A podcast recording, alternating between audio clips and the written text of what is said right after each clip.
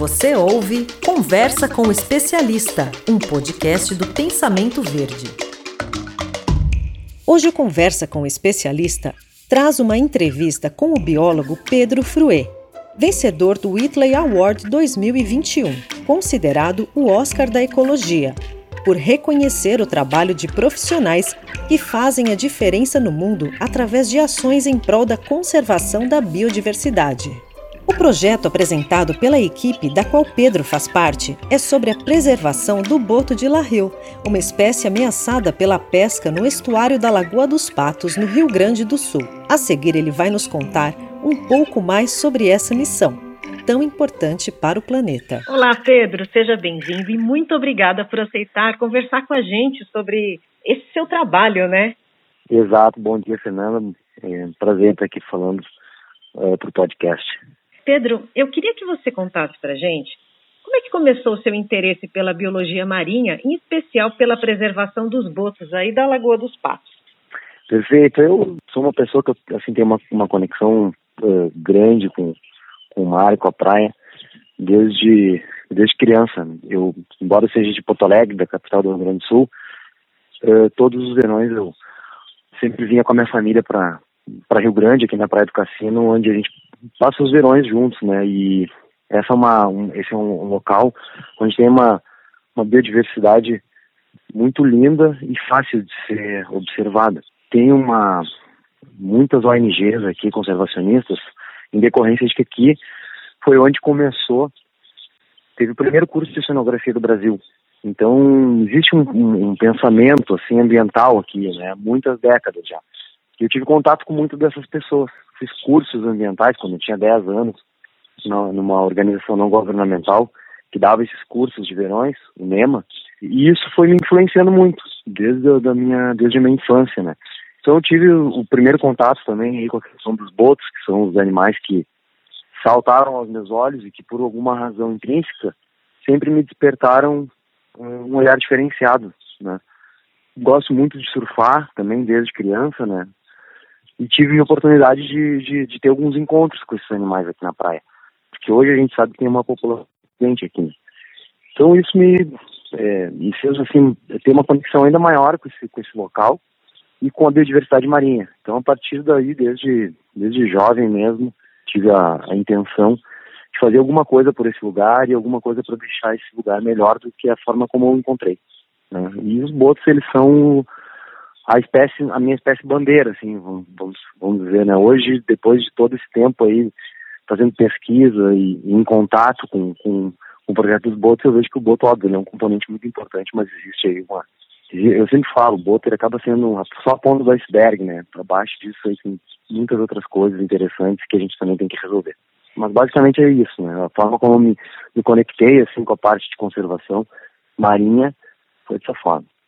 E eu vi assim que a pesca ilegal é uma das principais ameaças aos botos aí da região, né?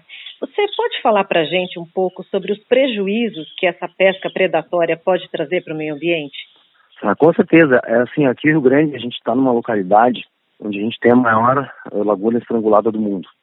Então existe só uma conexão entre a Laguna dos Patos e o Oceano Atlântico.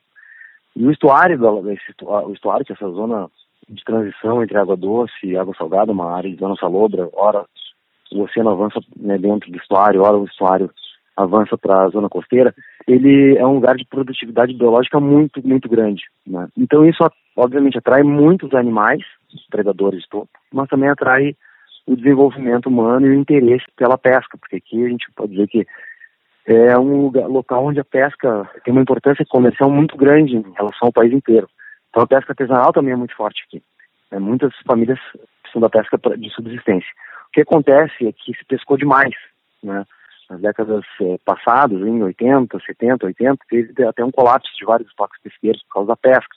A gente teve aí uma, um aumento da, da, do potencial pesqueiro com tecnologias e se reduziu muito né, os, todos os estoques pesqueiros que estavam sendo comercialmente explorados. Hoje, o que aconteceu? O pescador artesanal, ele tem muita dificuldade para conseguir pescar. Então ele teve que expandir suas áreas de pesca. Com isso, tem muita pesca predatória que eu, eu gosto de chamar são os piratas, né? Uma, uma, é uma pesca fantasma, que as embarcações não têm nem nome, né? E essa pesca está com um potencial muito grande e cada vez mais eles estão pescando onde? Na, exatamente na boca do estuário, nessa, nesse local de conexão entre o mar e a lagoa, que é da onde a vida entra e sai. Isso traz um prejuízo enorme para todos, para os pescadores artesanais, né, para a própria pesca industrial que pesca legalmente lá fora, acaba tendo uma captura incidental de diversas espécies de peixes, né, e de uh, espécies ameaçadas de extinção, de tartarugas e de boto, né, que é o tema do, do, desse nosso projeto. Então, a partir de 2000 a gente começou a ter uma incidência uh, significativa de animais uh, de, de, de, desses botos morrendo nas redes de pesca por captura incidental. E a gente viu que a capacidade da população de repor essa perda ela é muito limitada, né, devido a serem, porque os botos são animais de vida longa e reprodução lenta, então qualquer retirada não natural da população, ela acaba tendo um efeito muito negativo sobre a dinâmica dessa população. Então o que a gente vê hoje é que o prejuízo da pesca ilegal, da, da pesca que não é, é ela não é nem monitorada, ela, além de afetar essas espécies ameaçadas, cada vez de uma forma mais intensa, ela acaba prejudicando os pescadores que, que necessitam da pesca e que eh, da pesca para sua subsistência ou para comerciar, sob um ponto de vista comercial, mas em pequena escala. Então a gente tem um problema social muito grande associado a isso aqui. Por isso que eu disse anteriormente que o Boulder acaba sendo um, só a ponta do iceberg, a questão da captura incidental. Por isso que a gente também estabeleceu esse projeto de longo prazo, né, que acabou culminando nesse último, dizer assim, subprojeto, né, que, que a gente, que nós fomos premiados aqui em Rio Grande pela, pela Whitley. Então, é isso, é, é, o prejuízo é enorme e a biodiversidade precisa respirar um pouco. E esse projeto que a gente está implementando agora visa justamente dar maior sustentabilidade à pesca para reduzir as capturas acidentais e melhorar a qualidade de vida do ambiente como um todo aqui na área. Além do prêmio né, que, que vocês receberam, é, eu vi também que vocês estão planejando desenvolver um aplicativo para que moradores e turistas possam denunciar essas práticas, né? Como é que vai ser isso? É, é que um ponto fundamental que é, fica sempre assim, é, durante essa, essa caminhada né, da conservação, a gente vê e os cientistas, eu falo também muito, por mim, porque eu, enfim, tenho, tenho mestrado, doutorado, minha vida é muito acadêmica, né? É, nós, a gente gera muita informação, mas a gente, é, não, a gente não consegue ir além, às vezes, da, da, ter gerado informação e ter transmitido algo técnico para que sejam criadas uh, algumas normas. Só que assim, a gente percebe hoje que uh, a comunidade tem que estar engajada.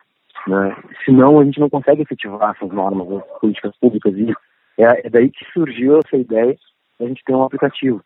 O aplicativo ele surge como uma forma de envolver, engajar a comunidade no projeto para ajudar a combater a pesca legal. Então, com esse aplicativo que a gente está desenvolvendo, muitos moradores aqui da área, porque isso é uma área costeira, né?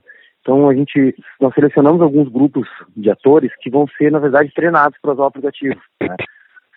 para que eles possam reportar eh, a pesca ilegal na área. Então eles vão receber uma capacitação para entender também o que é a pesca ilegal, porque isso é difícil, não é fácil identificar o que é ilegal o que é legal né, no ambiente marinho.